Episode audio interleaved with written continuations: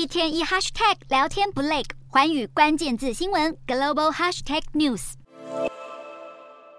日本汽车龙头丰田汽车惊传工厂停工。丰田二十九日表示，由于系统故障无法处理零件订单，全国十四家工厂，一共二十八条生产线被迫停工，日本厂全陷入停摆。丰田目前排除骇客攻击，正在调查事故原因。丰田才在今年上半年，集团汽车产量比去年同期成长了百分之十，创下新高。停工消息一出，丰田股价小跌了百分之零点二一。去年三月，丰田也曾经因为零件制造商遭遇骇客攻击，全国工厂暂时停工。眼下，丰田只能尽快找出事故原因。